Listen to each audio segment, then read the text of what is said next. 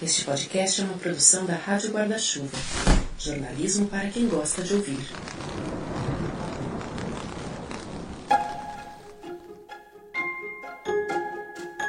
Oi, tudo bem?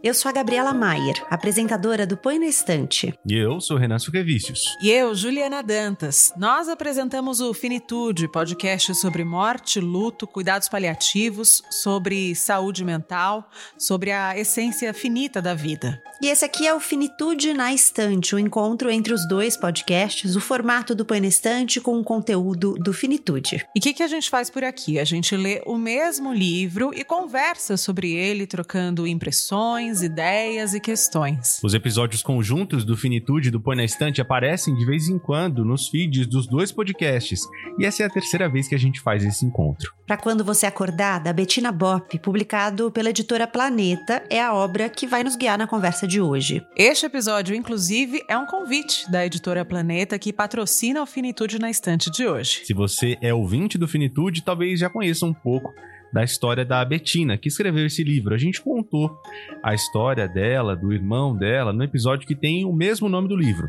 para quando você acordar. Se você não ouviu, a gente vai retomar aqui. De qualquer forma, quando você terminar esse episódio do Finitude na Estante, volta lá naquele do Finitude, que você vai poder ouvir um pouco da própria Betina contando tudo. E é só ouvir aqui o episódio até o fim que você vai descobrir como concorrer a quatro exemplares desse livro. A gente vai contar no finalzinho dessa conversa.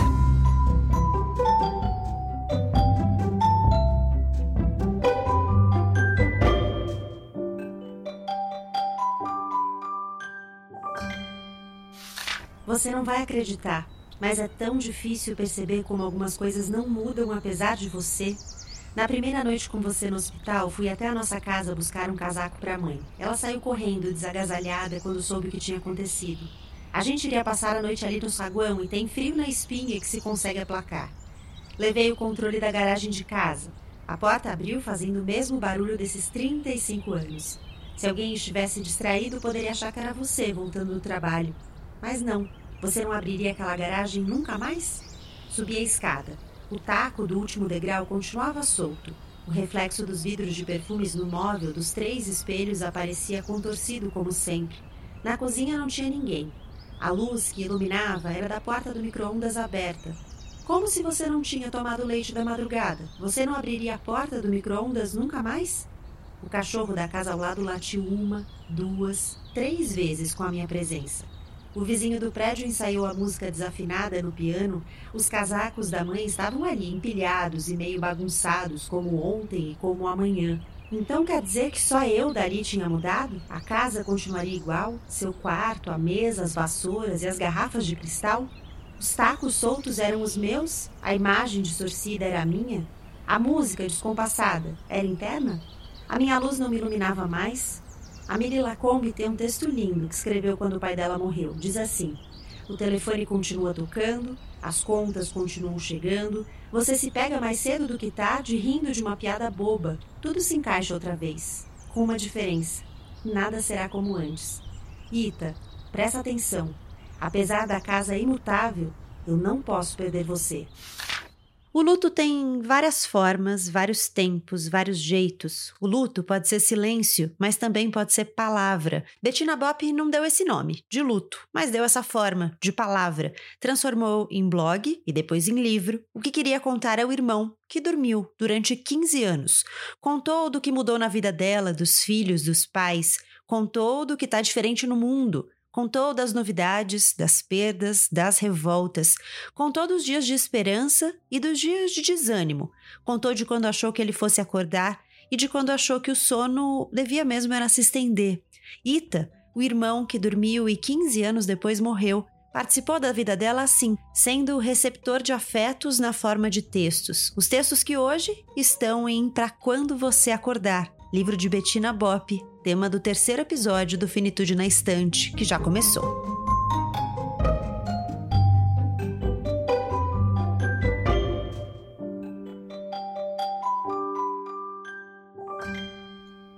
Bem-vinda, bem-vindo a esse terceiro encontro entre o Finitude e o Põe na Estante, o Finitude na Estante. Eu sou a Gabriela Maier, me reúno sempre nesses episódios com a Juliana Dantas e o Renan Suquevicius, apresentadores do Finitude, e eles trazem na bagagem o conhecimento de jornalistas especializados na cobertura de saúde e dos temas ligados ao luto, à morte, aos cuidados paliativos.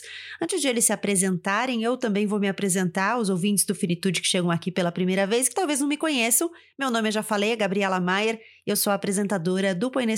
Sou jornalista também e sou pesquisadora de literatura. Ju, quem é você? Oi, Gabi. Oi, Renan. Estou muito contente de estar aqui hoje para a gente conversar sobre esse livro que eu adorei. Sou jornalista, é, apresentadora do podcast Finitude, como você falou. Passei por várias redações aí da imprensa da grande imprensa, né? TV Gazeta, Rádio Band News FM, Record News, Coordenei o jornalismo da Alfa FM e hoje eu me dedico integralmente para podcasts e também para esses assuntos que são os assuntos do Finitude. Renan, conta quem é você. Eu sou o Renan, apresento com a Juliana Finitude, esse podcast que a gente vem desenvolvendo desde 2018. Também sou jornalista, trabalho na Band News FM junto com Gabriela Maier. Tenho um blog na Folha, escrevo sobre diversidade, e sou o tutor da Tulipa, que está aqui embaixo acompanhando essa gravação nesse dia gelado para essa conversa bem importante desse livro lindo. Também não falei do Tuts, mas vou falar, né? Porque se a gente for entrar no tema dos cachorros, não dá, porque a Juliana vai ficar falando até amanhã que ela tem muito. Ah, é. é verdade. Vocês têm pelo menos 15 minutinhos para ouvir o nome dos meus quatro cachorros. Né? Inclusive, eu tenho quatro chances de algum latido acontecer durante essa gravação, mas eu vou tentar evitar, tá bom? A gente gosta, humaniza, não, né? Ou tá é, cachorriza. Né? Animaliza. Né? Ai, meu Deus. Cristo. Já espantamos pelo menos metade da pois audiência nessa hora. Vamos lá para nossa conversa. Essa é a terceira vez, né? A gente falou que a gente faz esse encontro e acho que tem uma coisa muito legal nesse livro de hoje, porque os dois livros é, sobre os quais a gente falou até aqui, eles eram escritos por pessoas, né, que trabalhavam com esse assunto, né, que de alguma maneira ou vivenciavam na forma de pesquisa, de estudo, ou de fato como profissão, como médicos, como paliativistas, enfim, estavam é, diretamente ligados no aspecto profissional às discussões dos cuidados paliativos, da morte, do luto. E aqui não. Aqui a gente tem uma história, ou várias histórias, né, que são contadas pela Bettina Bopp, é, que é uma pessoa que vivenciou isso pela vida pessoal, né? Ela teve essa experiência de ter um irmão por 15 anos. Ela fala, né, várias vezes que o irmão dorme por 15 anos, que o irmão dormiu dessa maneira. Fala que a mãe deles se refere ao irmão como ah, ah o meu filho tá acamado. Era como ela falava para as pessoas, né? E ela não usava falar de, ah, meu filho tá em coma ou meu filho tá em estado vegetativo persistente, sempre dizia meu filho tá acamado. Mas é isso que acontece com ele, né? Ele tem uma parada cardíaca, um, um infarto e, e, há uma tentativa de ressuscitação durante 40 minutos. Inclusive, me lembrou muito uma, um dos aspectos que a gente trouxe no primeiro episódio, né, do Finitude na Estante, que a gente trazia um livro de uma médica que trabalha em uma unidade de cuidados paliativos e ela falava, né, que quando a gente vê na TV parece sempre uma coisa mágica, essa, essa ressuscitação, as pessoas voltam, mas que muitas pessoas ficam com muitas sequelas. Ela dizia, na vida real é assim, que muitas pessoas não voltam e outras ficam com muitas sequelas. E no caso dele, a Bettina descreve que ele teve muitas sequelas neurológicas e ficou em estado vegetativo persistente durante 15 anos.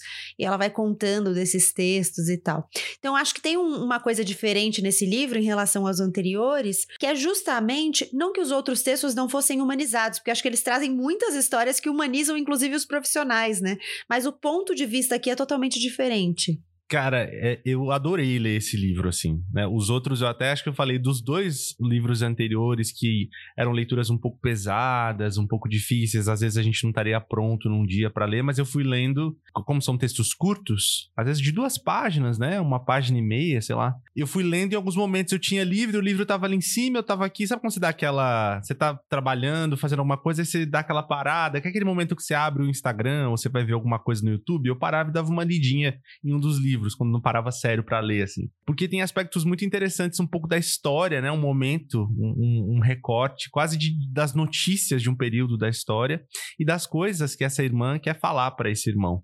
Então eu adorei essa, esse formato do livro e tem uma coisa muito curiosa, assim, trazendo para mim, eu tô falando da minha impressão, né? Afinal de contas, eu não tenho irmãos. E é uma coisa meio borrada quando eu penso o sentimento de um irmão pelo outro. Obviamente que, né, é uma coisa fraterna, de amizade, pode ser uma coisa que a gente tem, sei lá, um sentimento parecido que você tem por um primo, por um grande amigo, mas é diferente. Eu não tenho irmão, não sei o que, que é ter sido criado com outra pessoa desde sempre, uma outra pessoa que seja filho ou filha dos meus pais. E é um, um sentimento tão lindo que a Bettina consegue colocar nesse nesse livro que ela tem por esse cara, das coisas que ela quer dizer, das coisas que ela quer compartilhar, de todas as informações possíveis que ela quer contar para ele, porque ela tinha sempre essa esperança de que ele acordasse, e quando ele acordasse, todas essas coisas que ela contou que eram importantes não seriam importantes, né? Teriam outras coisas muito maiores, então os mínimos detalhes ela queria contar para ele. Uma das passagens mais engraçadas é quando ela fala que pegou um gato para criar, né? E ela conta aquilo para ele quando o gatinho é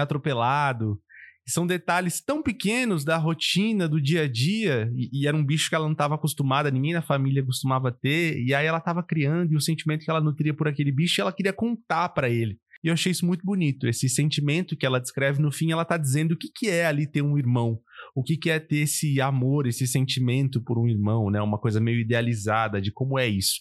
E para mim me tocou bastante nesse isso aspecto. Isso me pegou muito, porque eu tenho irmãos, dois né? irmãos e eu sou completamente apaixonada pelos meus dois irmãos. e assim, eu fiquei pensando nisso, assim, que os meus irmãos talvez sejam meus dois grandes amores e que consegui sentir, assim, o amor dela pelo irmão, sabe? E me coloquei muito no lugar dela. Você não vai acreditar, mas eu tenho um gato eu sei, ter gatos não parece com a gente. Nunca ninguém teve gato na nossa família. Acho que não está no nosso DNA, mas eu tenho. E há sete anos, desde um pouco depois que você dormiu. Na verdade é uma gata. Peguei meio que por interesse, pensando numa relação serviçal para deixar de gastar com desatizações frequentes e caras. Nas palavras do próprio desatizador, milhares de ratos habitam a Vila Olímpia. Pensei então na história de ter um gato. Em troca de casa, comida e almofada lavada, ela espantaria os ratos e de graça. Comecei a perguntar para conhecidos se alguém sabia de um gato para adoção. Se for para ter um gato, queria um gato gordo, todo branco, peludo, rabo descabelado, como aqueles de pelúcia cafonas da Leonela, lembra? Mas gatos assim são de raça, ninguém doa e de certo não perseguem ratos. A esposa do Márcio falou que a sobrinha tinha uma gatinha, mas se descobriu alérgica e a mãe queria doar o animal. É branca? Resposta positiva. É peluda? Segunda resposta positiva. Eu quero. A gata chegou dentro de uma caixa de sapato com fita adesiva prendendo a tampa num sábado à tarde. A esposa do Márcio não quis entrar, estava atrasada, precisava buscar o filho no futebol. Peguei a caixa e entrei em casa, ansiosa para ver minha gatinha fofa. Abri a tampa no meio da sala. De dentro da caixa pulou a gata, que era o completo oposto do que eu tinha imaginado. Uma gérrima, cabeçuda, preta, laranja e bem pouquinho branca em volta da boca, no peito e nas patas. Era meio careca perto das orelhas e feroz, grudou as unhas no que viu pela frente. Sem saber o que fazer, fechamos a gata no lavabo. A primeira ideia que me passou foi nunca mais tirá-la de lá. A antipatia foi recíproca, confesso. A gente não se dava muito bem com ela. Eu não tinha nem nome para lhe dar. Mas ela também não via graça nenhuma na gente. Muitas vezes dormiu na chaminé do vizinho, só para ficar bem longe. Pra gente, ela era o gato. O gato tá na cozinha? Tem comida pro gato? Apesar de tudo, tínhamos aquela relação de trabalho e respeito. Ela espantava os ratos, eu dava ticket de alimentação e auxílio moradia. E assim cumpríamos nosso acordo. Mas por que estou escrevendo isso tudo? Porque hoje à tarde minha gata escapou pelo portão da frente e foi atropelada. E você precisava saber dessa história, já que corre o risco de você acordar e nem saber que eu tive uma gata por sete anos. Esse assunto não será uma prioridade para se falar sobre, claro e também porque viu o quanto sou louca por ela e estou sofrendo com a possibilidade de ela ir embora antes de você voltar. Sabe os pequenos detalhes e as relações de afeto que a gente vai construindo com os dias, sem se dar conta de quanto ficaram imprescindíveis e necessários? Hoje sei que a vida é muito melhor com ela. Ela, o gato, e eu só precisávamos de um tempo para nos conhecer. O rabino Newton Bonder escreveu que para que este mundo seja mais tolerante, é fundamental que as pessoas se conheçam mais. A paz só é possível entre pessoas que se conhecem. É preciso tempo para se conhecer. Take your time, Ita. E fique em paz. Eu tenho uma, uma comparação aqui para trazer, porque eu estou imersa no fim de This Is Us. Para quem não conhece. Essa mulher só fala disso no ah, Twitter não, dela, gente, arroba JKDantas. Ai, tá muito difícil para mim. Para quem não conhece, é, nenhuma descrição que a gente traga do This dá conta do que vai ser a série, mas para quem não conhece, a história de uma família, é, pai e mãe, que tiveram trigêmeos. E as tragédias que se abatem sobre essa família têm impactos, né? Como pra gente, né? No desenrolar dessa vida, de, de das personalidades. E tudo gira em torno das perdas e das vivências mínimas, né? Então, assim, não são as grandes coisas que fazem falta, são as pequenas. E, assim como a família Pearson de This Is Us, eu tive vontade de fazer parte da família Bop. É assim, eu me senti compelida. que família de pessoas incríveis, né? Assim, a, a relação da Betina com os irmãos, os pais da Betina, os filhos que a Betina tem, que, que pessoas, assim, né? Eu acho que traz várias camadas também de, de decência humana, sabe? As coisas que ela coloca, as revoltas que ela traz, é, revolta contra racismo, revolta contra LGBT-fobia tudo que ela sente, tudo que o mundo vai trazendo, ela vai compartilhando com o Ita. E ela sempre começa todos os capítulos com: Você não vai acreditar, mas tal coisa, tal coisa, tal coisa uhum. aconteceu. E à medida em que esse tempo vai passando, é, isso que você falou, por exemplo, do gato, Renan. O gato hum. chegou e foi embora e o Ita já estava dormindo e continuou dormindo. Então, quantas coisas que acontecem num recorte de tempo e eu acho que isso ela vai trazendo com muita força também, né? Assim, é, olha quanta vida já aconteceu e você não estava aqui. Agora, meus filhos têm mais tempo de vida com você dormindo do que com você acordado. Então, é tão enlouquecedor, assim, né? Ter ter esse cenário de luto antecipatório, que é uma coisa que a gente já fala bastante no Finitude, né? Que é o luto antes de uma morte concreta, né? Então, o adoecimento de alguém, um caso irreversível que você sabe que não vai ter um desfecho de retorno à vida, né? Você já está com todos os sintomas de luto ali, e ela viveu isso por 15 anos, ela e a família dela, né? Então, uhum. é muito interessante você notar todos os sentimentos que se abatem, né? Então, tem hora que ela tá com raiva, tem hora que ela tá só amor, tem hora que ela tá esperançosa. Com inveja, ela fala que tá com inveja das pessoas que têm irmãos. É, e eu e acho que os irmãos estão bem, estão assim, falando, né? É... Muito louco isso. Você tem essa vontade de fazer parte da família, pelo menos eu tive. Só que ao mesmo tempo, cada, cada vez que você ousa glorificá-la, colocá-la num pedestal, ela mesma te, te tira dali, assim, uhum. olha. Eu não lido necessariamente bem com isso, é que eu vou amadurecendo as sensações ao longo dos anos. Teve hora que eu não quis me relacionar com ninguém, porque eu tava com muita raiva. Nem Agora com ele, eu... né? Porque tem hora que ela relata: é... ai, hoje eu nem fui no seu quarto, porque eu não queria olhar pra sua cara. É, mas ao mesmo tempo eu, eu também acho que acaba humanizando o Ita, né? Porque a tendência que a gente tem é de olhar para uma pessoa que está numa situação delicada, com algum. com dó. Eu acho Infantilizar. Que, é, e eu acho que à medida em que ela mantém essa confiança nele como interlocutor, ela não está escanteando ele. Por mais uhum. que seja uma situação muito específica. Você não vai acreditar, mas tem um programa da Globosat chamado Visto de Cima. Ele mostra imagens de diversas paisagens urbanas e rurais por uma visão aérea. Achei que era um programa meio chato, mas sabe que não é? Visto de cima, a gente até tem outra perspectiva do mundo. Esses dias eu disse para os meus alunos desenharem uma sala de aula. Alguns perguntaram se podiam fazer a sala vista de cima, e para eles a sala nada mais é do que uma quantidade enorme de retângulos e quadrados de diferentes tamanhos e cores. Quase 3.650 dias depois de dormir, queria saber qual é a sua perspectiva de mundo. O que você quer? O que você espera? Sua visão é aérea? Como você vê tudo por aqui e por aí? Também tem outra perspectiva do mundo depois de todo esse tempo. Entre outras coisas, fiquei com uma escuta crítica e impaciente para reclamações pequenas e preconceituosas. A propaganda de um boticário, por exemplo, com tanta coisa importante para se discutir ou sentir, com tanto horror e iniquidade, tem gente se indignando com amor. É sério isso? Nesse mesmo país que se revolta com a propaganda com casais gays, tem líder político dando as costas à população em defesa de interesses pessoais. Tem líder religioso lançando perfume com o cheiro de Jesus ou decidindo abrir processo contra os excelsos por causa da apresentação de uma peça na PUC. Nesse mesmo país tem criança sem colo, tem idoso abandonado, tem gente precisando ser cuidada e amada. Eu, em pé ao lado da sua cama, desejo te ver de outro jeito, de qualquer outro jeito sob qualquer outra perspectiva. Não me importaria se, acordado, namorasse o Eduardo ou a Mônica, o Léo ou a Bia, a Paula ou o Bebeto, se fosse porco, Bambi ou Gambá, evangélico, umbandista ou agnóstico, homem ou mulher, pobre ou rico, homo ou hétero. Fico pensando por que o amor, as escolhas, a orientação, as crenças e a felicidade do outro incomodam tanto porque, vistos de cima, a gente nada mais é do que uma quantidade enorme de círculos de diferentes tamanhos e cores. E depois de todas as tempestades e naufrágios, o que fica em mim é cada vez mais essencial e verdadeiro, como tão bem escreveu Caio Fernando Abreu. Você falou da família, né, Ju? E eu acho que tem uma coisa muito legal de como ela vai trazendo para ele não só os relatos é, indiretos, né, sobre essa família, mas também os diretos.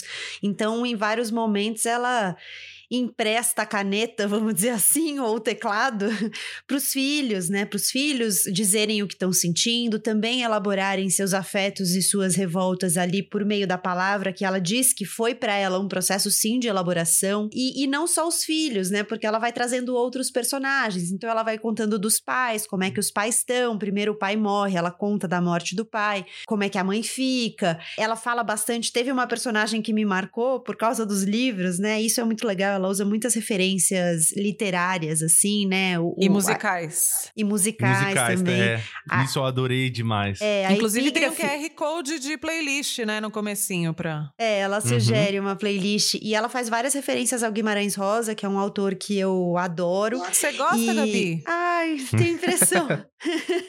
Breaking news! E ela é uma personagem que eu ia destacar, que me marcou tanto, foi a vó Silvinha, que ela vai falar da hum. biblioteca da vó Silvinha, a vó Silvinha morreu, e aí ela foi ver a biblioteca, e aí tem vários autores ali, tem muitas coisas legais que ela vai descobrindo ali, então ela vai com compartilhando é, as perdas dela, que também são perdas do Ita, e o que, que essas perdas trazem, inclusive descobertas, né, inclusive ganhos, inclusive novas perspectivas. Uhum. E a escrita da Betina, ela é muito gostosa, né? É engraçado porque a gente está falando com um sorriso no rosto, né? Quem tá ouvindo não está vendo, mas a mas gente talvez fala a nossa voz livro... é para sentir. É, exato. A, a, gente fala desse livro com um saldo muito positivo, mas teoricamente o, a manchete é muito triste né? Só que a Betina, ela tem hora que ela te dá um tapa na cara com uma história super triste e em seguida ela te faz rir de gargalhar alto. Eu ri alto. Exatamente. Uhum. E o próprio This Is Us também faz isso. Não tem um momento em que você esteja só mergulhado na tristeza. Vai vir alguém vai te dar uma rasteira que você vai dar risada enquanto você está chorando. Eu, eu fui passando e falando, nossa, esse é meu capítulo preferido. Aí eu lia mais um pouquinho. Não, talvez seja esse. Fui.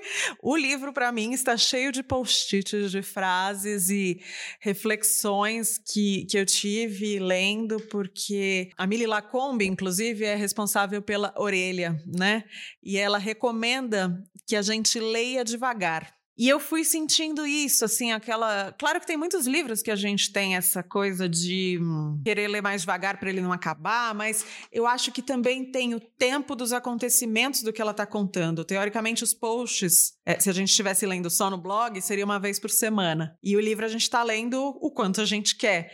Mas eu sinto que. Eu, eu, claro, várias vezes eu li bastante ao mesmo tempo, mas quando eu ia espaçando, ou isso que o Renan falou, né? Pega o livro que está ali em cima, lê um pouquinho. Eu acho que ia tendo esse tempo que ela mesma teve para escrever e refletir, e as coisas mudam, e aí você vai mais ou menos supondo o ano do que ela está falando, porque, embora sejam relatos como cartas, né, ela não põe a data de quando aquilo foi uhum. publicado. Então, várias coisas você vai interpretando. Ah, então talvez tenha sido aquele ano, talvez seja isso, enfim. Até porque ela, ela, ela usa muitas, muitos relatos que nos ajudam a compor um retrato das mudanças do, da história, né? Do mundo. O que está acontecendo no uhum. Brasil, o que está acontecendo no mundo, o que está acontecendo nas tecnologias, né? Ela fala: ah, se você acordasse agora, você não ia saber usar o iPhone, que faz isso e aquilo, e não tinha nem isso nem aquilo coisas que estão acontecendo no país também. Ah, eu vi uma notícia disso. Tem uma hora que ela descreve quando o Pokémon Go virou febre. Ah, agora as pessoas ficam no meio da rua catando Pokémon. é, inclusive é, é interessante a gente situar, né? Porque ele entrou em coma em 2005. Então, vamos todo mundo lembrar onde a gente estava em 2005. Foi meu último ano série. do colegial. Onde estava, Renan? Quinta série. Ah. Não repita isso mais aqui. É, você também estava no terceiro colegial, Gabi? 2005 eu estava no último ano do colegial. É. E aí ele veio a falecer em 2020, 2020, no segundo semestre de pandemia. Então, vamos lembrar de quanta vida a gente teve de lá para cá e ainda uhum. morrer no contexto de pandemia, embora não tenha sido de, de Covid, mas muito desafiador, né? Não, 2005 não muito. tinha nem WhatsApp. Exato. Não tinha smartphone. É, a gente estava se comunicando por MSN, né? Orkut estava começando. Jogando o jogo coisa... da cobrinha no Nokia, tela verde. É, total esse, esse momento de começo de uma vida de uma vida virtual, né? Mudou completamente assim essa nossa relação, enfim. Até a, a, coisa do blog, né? O blog era muito forte, talvez naquele nesse naquele momento do começo dos anos 2000, depois recuou um pouco, agora meio que tá voltando, até o, o jeito que ela usa para escrever, né? A plataforma é, é a marca de um tempo. Você não vai acreditar, mas se acordar hoje, você já não sabe mais soletrar autorretrato, que agora se escreve assim, junto. Isso porque desde 2009 existe uma nova ortografia. Você não acha que ficou a palavra mais feia do mundo? Feia ou errada?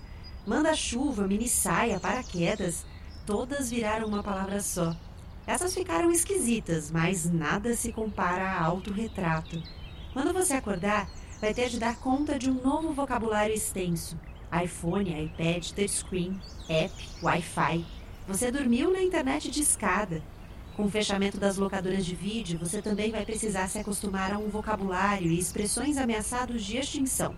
VHS, multa por não rebobinar, aluguel de 12 fitas ao mesmo tempo, lista de espera de lançamentos, devolução atrasada, devolução atrasada, devolução atrasada.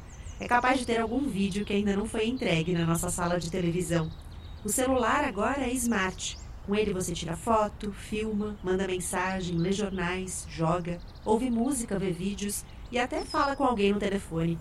Hoje, quando se tira uma foto de você mesmo, usando o celular ou na frente do espelho, não é autorretrato, é selfie. Você vai precisar saber baixar aplicativos tipo Waze. Pensando bem, acho que não vai. Você conhece São Paulo. Depois do Waze, parei de incomodar todos os frentistas quando ando pela Vila Mariana. Eu sempre me perdia encontrar um posto de gasolina era um oásis. Se bem que eu ainda acho frentistas e taxistas insubstituíveis nas ajudas de que preciso. Você não existe nas redes sociais, nem no Facebook, nem no Instagram, nem no Twitter. Fico pensando se você faria parte dessas redes. Se sim, você teria muitos seguidores e amigos virtuais, certeza. Quando quero postar fotos suas, tenho a aflição de que elas estejam descolorindo ou com uma qualidade baixa Tentei um aplicativo de edição de fotos, mas você não era mais você. Seu sorriso, logo o sorriso, ficou torto e seus olhos verdes e tristes. Desisti. Não sei se você usaria o Tinder.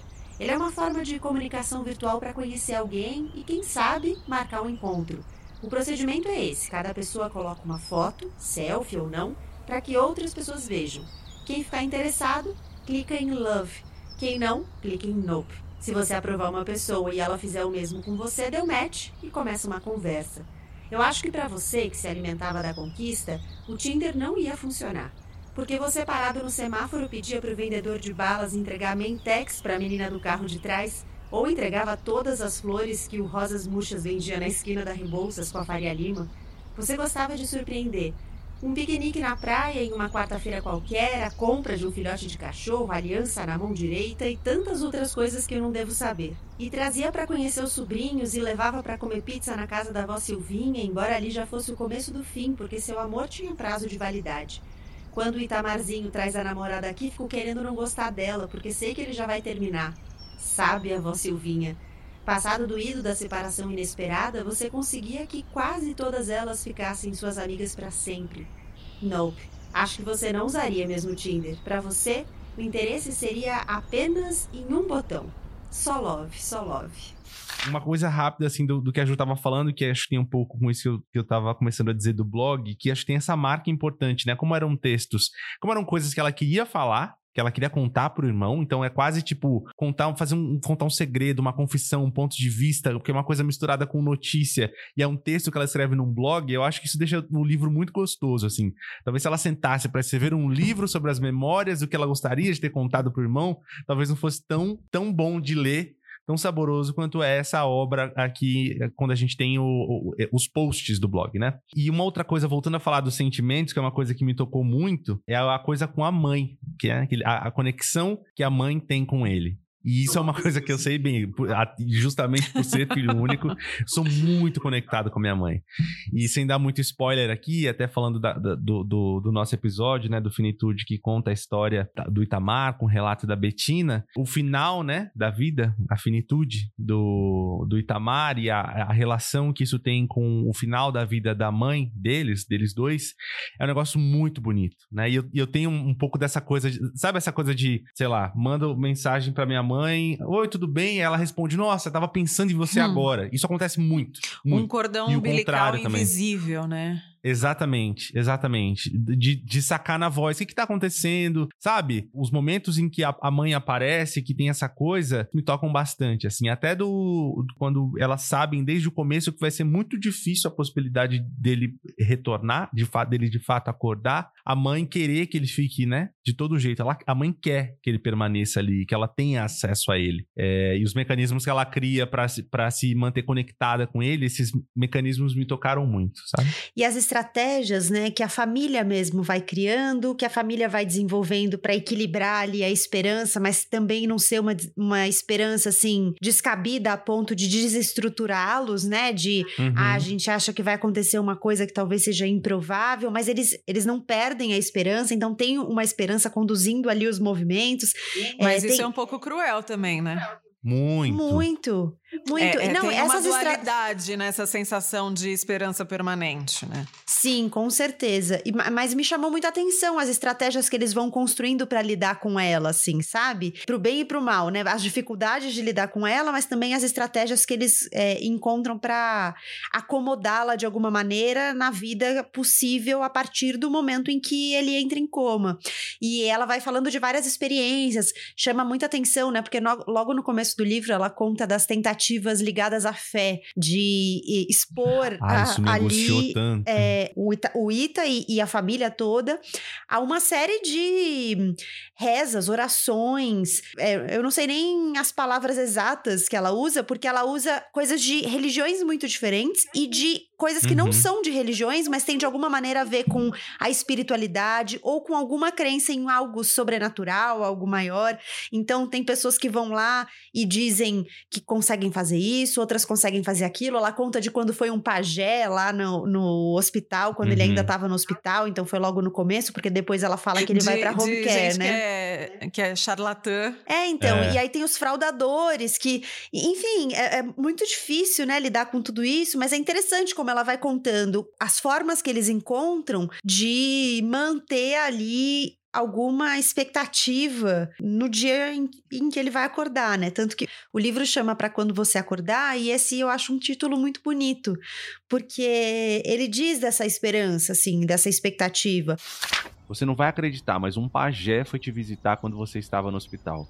Um amigo do Fábio que levou, porque naqueles dias, com a nossa fé colocada à prova, qualquer crença emprestada servia. Ele sugeriu que você tomasse veneno de sapo. Podia causar vômitos, diarreia, taquicardia e alterações de pressão, mas seria ótimo para você acordar.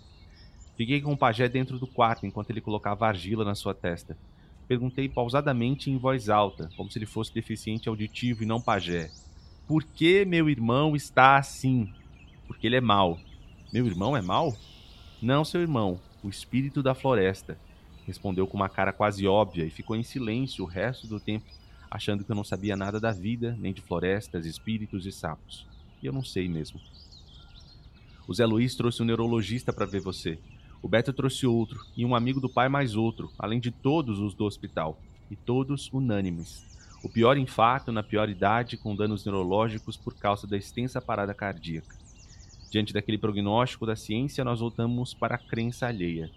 Outro amigo do Fábio, nosso irmão é um homem de contatos. Levou três monges tibetanos no dia que você saiu da UTI e foi para o quarto. Vestidos a caráter, se sentaram no chão, chacoalharam sininhos, acenderam incenso e entoaram mantras. Alguém precisava ficar na porta para avisar o tempo de apagar o incenso caso alguma enfermeira se aproximasse. Fiquei de porteiro, mais curiosa com o que acontecia lá dentro. Abri bem pouquinho a porta e me emocionei ao ver o pai e a mãe sentados no chão balançando os sininhos. Um lama veio dois dias depois de conhecer e fazia parte do pacote do Tibete. Ele ficou com você mais de duas horas, sozinho. Quando saiu, não disse nada e foi embora. Não sei se foi para acalmar o nosso coração ou se foi verdade, mas o amigo do Fábio telefonou em seguida para dizer que o lama tinha uma certeza. Demora, mas o Itamar volta. Muitos padres que o pai conhecia foram rezar por você. Você ganhou imagens de Nossa Senhora de vários lugares e títulos: Aparecida, de Fátima, de Lourdes, da Penha, das Graças, da Cabeça, da Rosa Mística, da Esperança, Desatadora dos Nós, e a Mãe Fervorosa colocava uma a uma ao lado da sua cabeceira. Foram também muitos evangélicos que levaram carinho, palavras e as certezas que buscávamos. Todos, sem exceção, tinham apenas um pedido: retirar as imagens de Nossa Senhora do quarto. E a mãe crente Colocava todas as Marias para dentro do armário. Não sei quantas vezes ela fez isto. Colocava todas ao seu lado, colocava todas dentro do armário.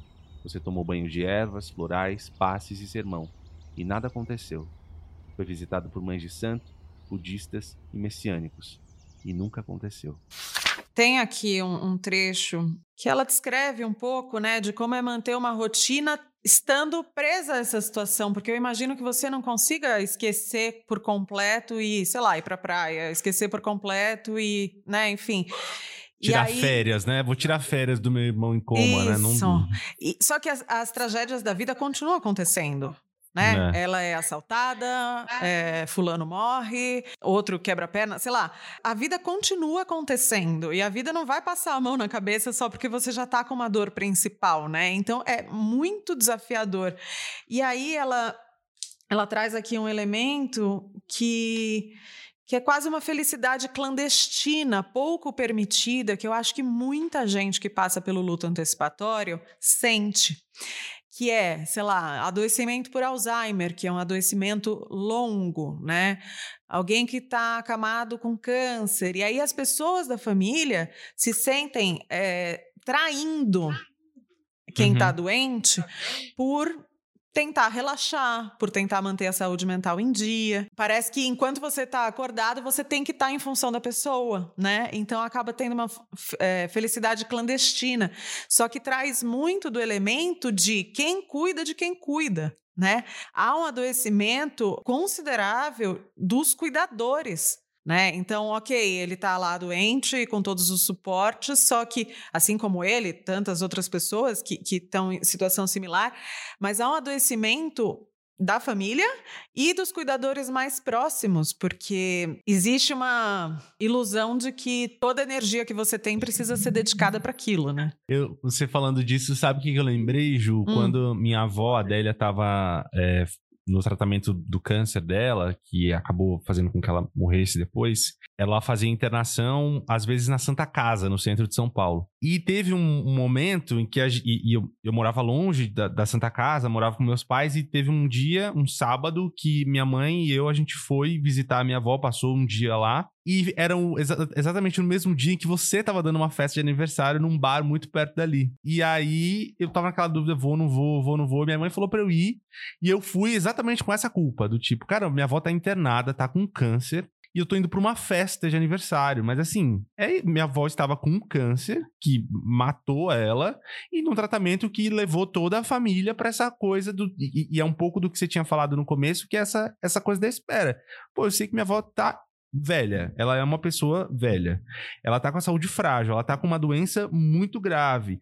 Ela vai morrer em algum momento. Quando vai ser esse momento? O que, que eu faço até esse momento? Sabe? Isso é muito delicado, muito difícil e, de fato, isso fica muito eh, marcado em vários momentos do livro, assim. Sim. Porque a gente não sabe até que ponto a gente pode ir quando a gente tá nessa situação enquanto cuidador familiar, né? É, mas é curioso, né? Porque acho que o mais comum quando se fala em luto é pensar naquelas cinco fases, né? Como se fosse uma linha reta e como se passando da quinta acabasse tudo. Só uhum. que existe, eu não vou ficar teorizando aqui, mas existe uma interpretação do luto que é o modelo do processo dual do luto. E basicamente o luto é a oscilação entre olhar mais para a perda e olhar mais para a restauração. Então, quem já teve um luto consegue identificar, né? Então, tem hora que você está querendo ficar mais quietinho, num cantinho, chorando, vendo fotos antigas, mas tem hora que você fala: ah, não, vou tomar um banho, vou sair, vou para o parque, vou ver gente. E é essa oscilação é o natural tanto olhar para a perda quanto para a restauração as duas faces são faces do luto. Então, uhum. a gente saber disso também nos permite viver isso com menos culpa, né? Porque eu acho que a culpa ela tá entranhada em todo o processo de adoecimento e morte que a gente acaba atravessando, né? E ela traz isso, né? Porque ao mesmo tempo que ela diz em alguns momentos, como vocês colocaram, né? Que ah, eu tô vivendo isso e às vezes sinto um pouco culpada de viver isso, uma coisa legal. E em outros momentos, quando ela tá imersa naquela dor, né? Tem, tem uma hora que ela pergunta assim: como pode existir céu azul quando alguém tá na UTI? Como pode o céu ficar azul, né? Quando alguém tá na UTI? E eu acho que quando a gente tá imerso numa dor muito grande, a gente se faz mesmo essas perguntas, que é: como é que a vida tá acontecendo? Como é que isso aqui tá acontecendo normalmente? Como é que não tá todo mundo parando por causa disso, né? Você não vai acreditar, mas gosto de pensar em como você iria entender esse nosso cotidiano tão diferente. Gosto de observar o mundo por você, por nós, e de imaginar como você iria rir e lidar com quem hoje faz parte dos nossos dias. Tem tanta gente nova. Precisei arranjar um mecânico por minha conta depois que você dormiu. Encontrei o seu Pereira, ele tem uma oficina perto de casa, meio descabelado, mãos com graxa, macacão jeans. É um mecânico típico, pelo menos no horário comercial. Depois das seis, quando ele telefona, já é o pastor Arnaldo. De tempos em tempos ele pergunta se pode ir orar para você. E vai lá de cabelo penteado de lado, óculos de grau e camisa. Fala baixinho e te chama de amigo. O Jair é o grande personagem dos nossos dias, já te falei dele. É o motorista da mãe. Mas você também pode encontrá-lo costurando a bota dela, ou decorando uma caixa de presente, ou pendurando em lugares inimagináveis as luzinhas de Natal. A frase que ele mais fala para a mãe é: não esquenta a cabeça. E ela não esquenta mesmo, e vai pedindo para ele pendurar os enfeites no teto, achando que ele tem asas. Eu não acho, tenho certeza, mas por motivos diferentes. A Lady é a babá do Derek, e também dos dois passarinhos que ele adora e que andam soltos pela casa. O periquito agora mora na árvore de Natal, perto do presépio. Por falar em presépio, a Leide, com a sabedoria da Paraíba, alerta que o menino Jesus não pode desaparecer de jeito nenhum, senão todo mundo da casa morre alagado. Na dúvida, o Derek pode levar bois, cavalos e reis magos para passear na caçamba de um Hot Wheels, mas nada de mexer no menino. O França trabalha com o Fábio. Virou um dos melhores amigos da mãe, seria seu amigo também, certamente. Ela e ele tomam café da tarde juntos, filosofam sobre a vida, capaz até de um dia o tenente ensinar boxe para ela. Como não ver graça e luz num mecânico meio Clark Kent, num motorista angelical, numa babá agourenta, num boxeador filósofo? São essas coisas que enchem as manhãs de poesia e fazem a espera ser mais leve. Não posso me esquecer de te contar da Cida e da Ana Paula, duas mulheres polvo. Elas são meus braços, meus olhos, meu coração quando não consigo estar por perto. Dia sim, dia não, elas se revezam em uma das tarefas mais nobres do mundo, trazer alegria a uma mãe que sofre por um filho em coma. Cida, sempre munida de uma gargalhada e de uma escuta atenta, nunca diz não para nossa mãe, o que faz ela achar que tudo é possível. E eu pergunto: tem sentimento mais nobre que esse? Ana Paula, generosa, mesmo criando quatro filhos sozinha, não economiza para realizar os desejos da mãe comprando Coca-Cola, sonho, pastel de queijo e faz ela achar que todo dia é dia de festa. Eu pergunto: tem coisa melhor que essa? Elas são cuidadoras, mas mais que isso, são a minha tranquilidade e gratidão. Como não agradecer por toda essa gente que vai em frente sem nem ter com quem contar? Sabe, Ita, durante um tempo eu desacostumei de ser feliz, acho que a mãe também. Sem você e o pai por perto, era como se a nossa felicidade fosse clandestina, pouco permitida. Mas não era justo com meus filhos, com os filhos do Fábio, comigo e com você. Aprendo com Drummond. Por muito tempo achei que a ausência é falta e lastimava, ignorante, a falta. Hoje não a lastimo. Não há falta na ausência. A ausência é um estar em mim. Eu queria trazer um ponto que é um pouco polêmico, porque é um assunto que sempre desperta polêmicas, né? Mas é, até que ponto, descolando dessa história, mas seria desejo de uma pessoa permanecer anos acamada? A gente já falou várias vezes no Finitude a respeito do testamento vital, que basicamente é um documento que manifesta a sua, o seu desejo de como você quer ser cuidado, caso você não possa falar por si mesmo. Em geral, a gente deixa isso para mais tarde, se é que a gente faz, pensando só em velhice. Mas está aí o caso do Ita, super jovem, uhum. que teve uma intercorrência de saúde e ficou 15 anos em estado vegetativo persistente. Essa esperança né, que a gente está falando e que eu acho tem uma dualidade e um dos lados é, de certa forma, cruel, né? Porque fica como uma, uma agulha ali pensando é, a família né, o tempo todo. Existem vários casos, cases mesmo, discutidos ao redor do mundo de pessoas em situação de estado vegetativo persistente, por exemplo, e todas as discussões sobre essa retirada de suporte que mantém a pessoa conectada. Existe uma leitura de que ética e jurídica que, em casos de estados reversíveis, tratamentos que possam ser considerados fúteis podem ser suspensos para que a vida siga o curso normal. Aí a gente está falando de uma ortotanásia, né? E muitas vezes a gente tem uma espécie de obstinação terapêutica tentando reverter casos. Então, não estou falando exatamente do caso do Ita, mas o geral de quando isso acontece, o quanto talvez as equipes médicas não sejam claras com a família, quanto talvez a imprensa tenha um papel muito importante quando um fulano no interior da Suécia acordou depois de cinco anos, e aí isso vem como uma onda de esperança para milhares de famílias que estão passando por isso ao redor do mundo, mas é uma exceção e a abordagem talvez ela não seja cuidadosa quando essas notícias saem, né? Então, eu acho que uma vez que o leite está derramado, existe uma discussão bioética e jurídica muito forte. Mas, antes de mais nada, pensar no nosso testamento vital, o que, que é vida para gente, né? Então, assim, se isso acontecer comigo, se eu não puder mais me alimentar por via oral, se eu não puder mais andar sozinho, qual é o meu desejo? Como eu quero ser cuidado? Porque também isso ficar na mão da família, ou pode sair um desentendimento né? Porque é, no, no, caso do Ita, voltando, a mãe dele queria porque queria que ele, que ele ficasse ali. A família concordou. Uhum. Mas pode ser. Mas, existem várias famílias ao redor do mundo que, vamos supor, a esposa quer de um jeito, os pais da pessoa acamada querem de outro, e sai uma grande batalha jurídica no meio daquele luto todo. E essa discussão sobre os limites de dignidade de cada um, porque não tem certo e errado, né? Existe a individualidade, ela é urgente.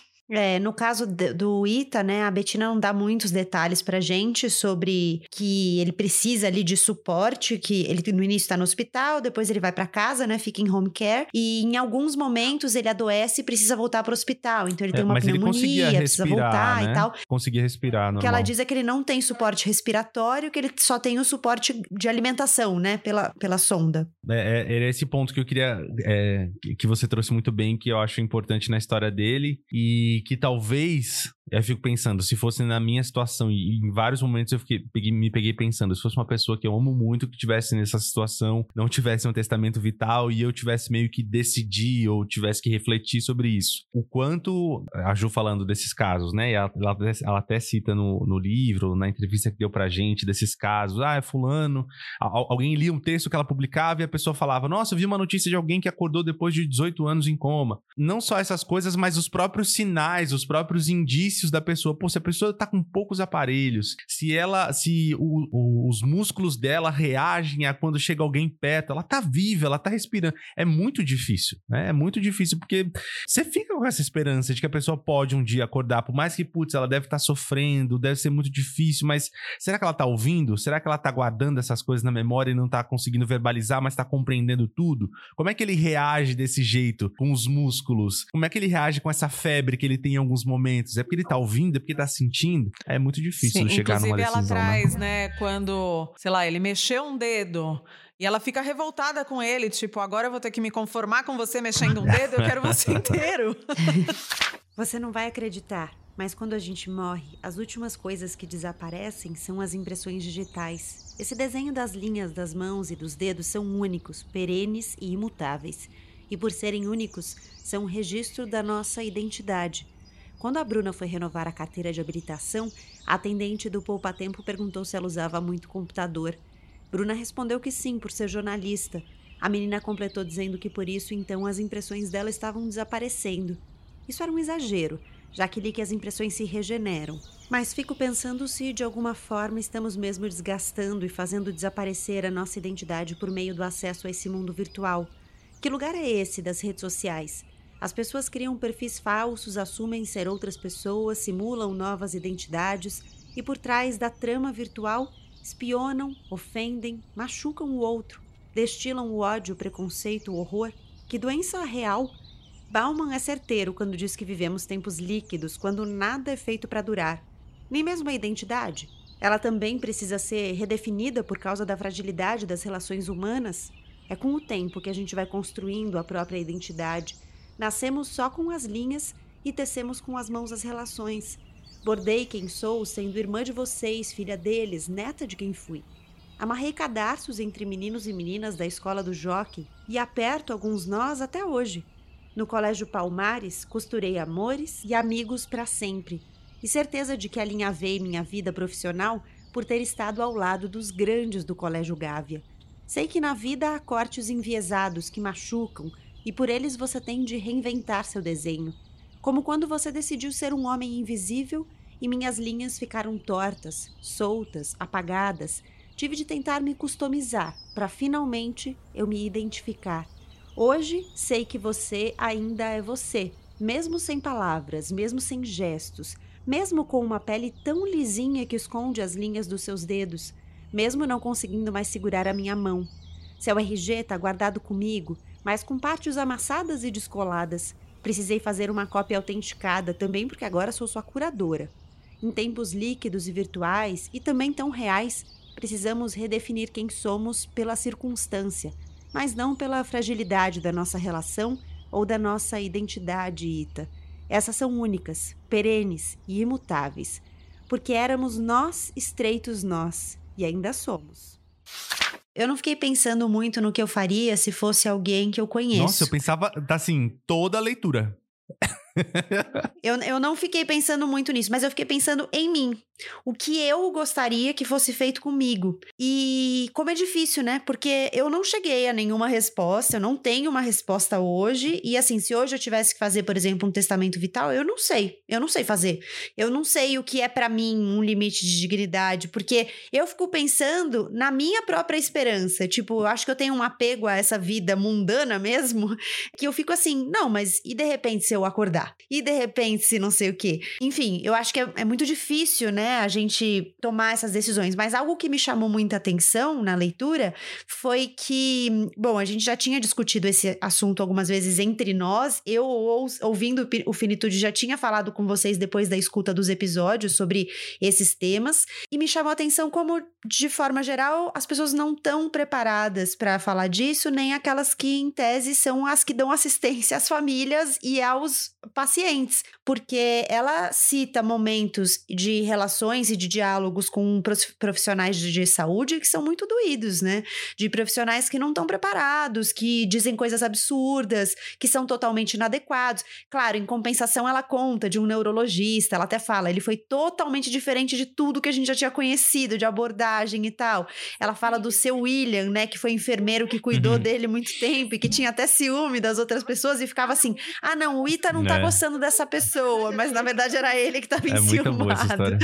Então, assim, claro, tem os bons exemplos, mas eu fiquei muito impressionada com isso, né? Como os profissionais de saúde também demonstram uma, uma inadequação e uma, um despreparo. Eu tava até procurando aqui o episódio para indicar para os ouvintes e chama exatamente Testamento Vital, que é o episódio do Finitude. Então, só buscar pelo Finitude Testamento Vital, que é um, um, um programa interessante para a gente talvez se fazer algumas perguntas e tentar chegar nesse lugar aí que a Gabi disse que não tá conseguindo chegar, que é isso, de saber quais são os seus limites, né? O que, que você colocaria no seu testamento, quais seriam os seus, os seus limites, assim. Eu acho que eu já até disse numa outra, uma outra edição do Finitude na Estante que sempre quando a gente vive momentos de luto na, na minha família, é quando rolam algumas conversas, assim, do tipo, é, a gente precisa não sei o quê. Não só daquelas coisas de, ah, a gente tem que viver mais a vida, mas é tipo, é, fulano de tal fez um seguro não sei aonde. Acho bom a gente fazer, sabe? Vocês não estão é, vendo tal... a cara que o Renan tá fazendo imitando as pessoas, eu tô rindo. é, mas acontece muito, a, a, acontecem muito essas conversas nesses momentos, e eu acho que até em, em, outras circunstâncias, talvez, quando a gente, sei lá, passa por alguma internação no hospital, sente alguma dor, eu acho que ali tem algumas pistas do que, que a gente se sente confortável e do que a gente não se sente confortável, né? Talvez puxar isso na memória, ou se infelizmente passar por alguma situação assim de hospitalização, tentar pegar isso, de ver as pessoas, né? Às vezes a pessoa da, da, do leito do lado tá passando por uma coisa e você fala, cara, eu não gostaria de passar por isso. Inclusive, há episódios no Finitude que me dão esse termômetro, assim. Eu ouço a história e falo, cara, eu não queria chegar até esse ponto. Acho que poderia parar antes disso e isso poderia estar no meu testamento vital, sabe? Bom, a gente já tem que caminhar para o fim. Posso só falar uma coisa que eu abri um post-it aqui e dei de cara com isso, acho que é importante a gente falar.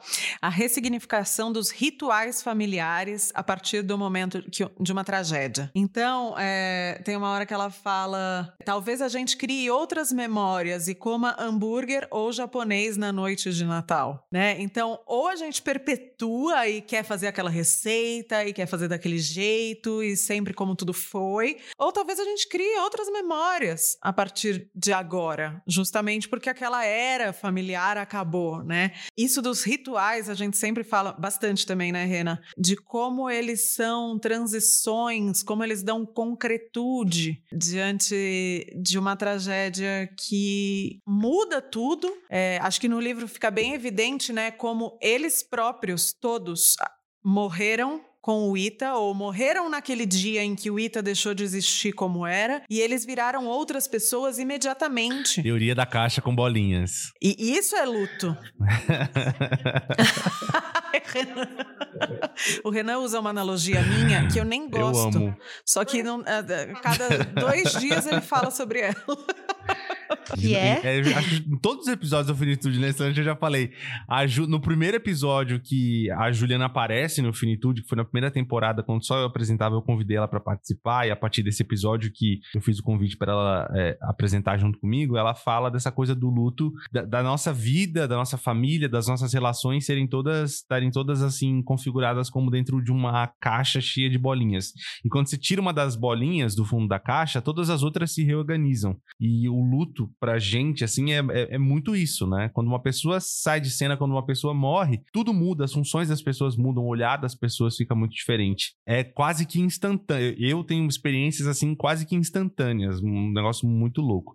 Eu queria indicar um episódio, um outro episódio do Finitude, chamado A Viagem com a Avó Morta.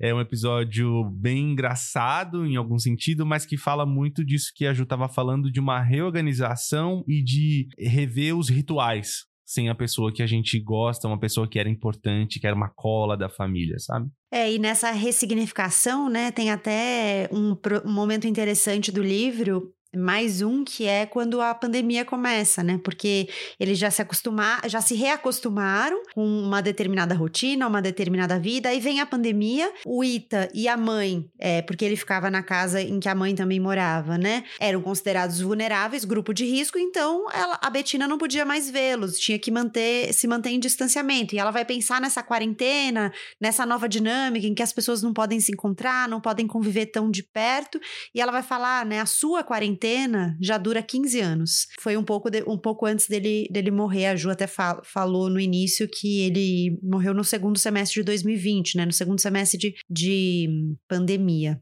Vamos para as nossas. Para a gente terminar, assim, instigando quem nos ouve, vamos contar de passagens que nos marcaram. Assim, eu, eu, posso começar aqui, tem duas meio na ponta da língua que eu achei muito bonitas, assim. Uma é muito engraçada, na verdade. A gente falou que tem momentos que a gente ri alto, e, pra, e eu tive muitas identificações com a Betina, não só pelo lance do, da relação com os irmãos, né? Porque ela fala que os irmãos dela são os melhores amigos dela e tal, e, e eu me identifico muito com isso, mas também porque ela gosta de Los Hermanos, apesar dos recalcados. E além disso. Nossa, eu não tava nem esperando. Continuo gostando de você, Betina. e além disso, ela fala que ela sonha muito e ela tem sonhos muito doidos. E aí eu também, eu tenho sonhos muito malucos. Meu namorado às vezes você, brinca, ele fala Gabi? que ele fala: "O que que você toma antes de dormir?" Porque não é possível. E aí ela vai contar em determinado momento de um sonho que ela tem, e ela fala que ela tem um processo em que ela sonha e aí ela acorda e ela acha que o que ela sonhou aconteceu mesmo. Então ela continua daquele ponto em que parou, né? E ela vai contar vários episódios, conta já de, de ter levantado, colocado uma calça e uma blusa, é, ligado no interfone pro porteiro e falado: Ah, o senhor ligou aqui, quem que é? Não, eu não liguei. Ela tinha sonhado que o te- interfone tinha tocado. E aí tem um momento que ela conta que ela sonhou, a filha dela, uma das filhas dela, a Bruna, estava doente e estava dormindo na cama dela e ela sonhou que derramou um, um pote de tinta verde no rosto da filha. E ela precisava limpar. Então ela acordou, foi no banheiro, pegou uma toalha molhada e começou a passar no rosto da Bruna. E a Bruna acorda assim: Mãe, o que que tá acontecendo? Ela falou: Não, filha, você tá verde, mas já vai sair. eu ri muito nesse capítulo, achei muito engraçado. E o outro eu achei muito bonito e tem a ver com a literatura, que eu achei muito legal, porque é uma história conhecida na literatura, né?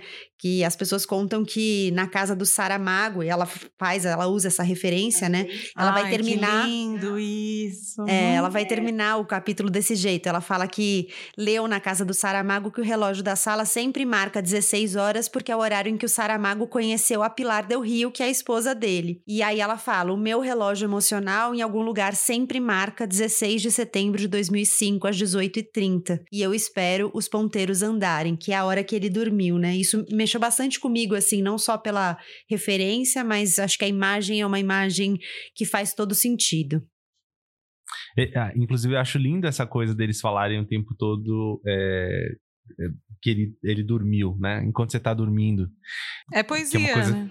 É, é, eu acho, acho lindo demais. O meu favorito, é, eu acho que é o da fé, que se chama Que a Fé Não Costuma Falhar, aquele das religiões. É, que é um pouco do que a Gabi falou, que mostra um pouco da, da diferença entre várias, vários líderes religiosos, mas também alguns charlatões, assim. Eu fiquei, eu- esse foi dos episódios que eu achei muito incrível, que eu me vi um pouco do tipo, cara, se fosse eu, eu ia também receber todo mundo, ia fazer todo o ritual, ia fazer todo o banho, toda oração, toda não sei o quê.